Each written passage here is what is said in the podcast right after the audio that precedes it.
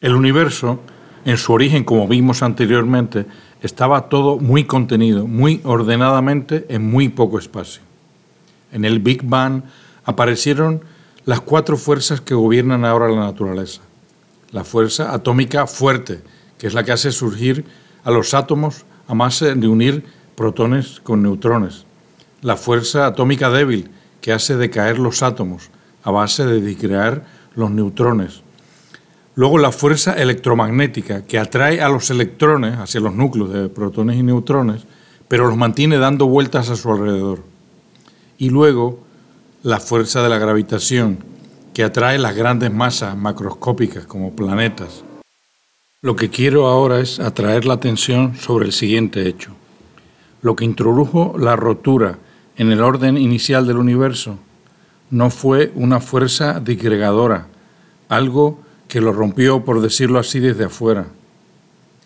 Fue la fuerza atómica fuerte, que es esencialmente una fuerza unificadora. Y una fuerza unificadora millones de veces más fuerza que, otra, que esa otra gran fuerza unificadora que es la gravedad. ¿Cómo puede ser que una fuerza unificadora pueda ser la causante de la desunión que sufre el universo? Pues bien, esta fuerza unificadora, el Strong Force, tiene una intensidad muy fuerte, como dije, pero un rango de acción muy pequeño. Tienes que estar a menos de 10 a la menos 15 metros para sentirlo. Esto significa 14 ceros decimales antes de un 1. Cuando una fuerza unificadora solo unifica a lo que está muy cerca, se convierte en realidad en una fuerza disgregadora porque lo que logra es que el plasma, que era el universo, se convierta en átomos, en pequeñas bolitas de masa, por decirlo de alguna forma. Podemos ahora usar esta lección para entender la raíz de la desunidad entre seres humanos, que sigue este mismo patrón fractal. El instinto más fuerte que tiene el ser humano no es el sexual, ni mucho menos, es el FOMO, es el fear of missing out, es el miedo a quedarse fuera. Queremos pertenecer, necesitamos pertenecer y queremos estar unidos a los que están a nuestro alrededor. El problema grande está que esta fuerza unificadora tiene poco alcance y se acaba en cuanto logramos un grupo de unos cuantos miles de hermanos que nos aceptamos unos a otros.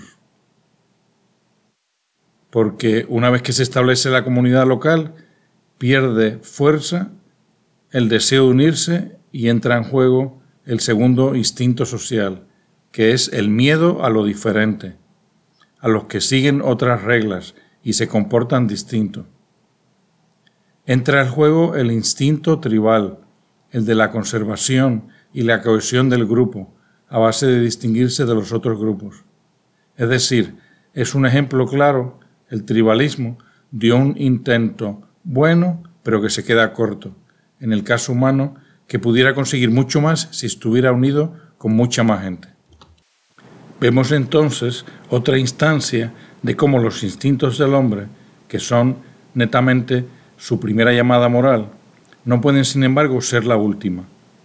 Siendo nuestra animalidad la base de nuestro ser y de nuestro actuar, no puede ser todo nuestro edificio. Tiene que haber algo más. Por escuchar Buscando Respuestas. Si quieren comunicarse conmigo, pueden escribir a este email bobby arroba buscando guion en el medio respuestas.com.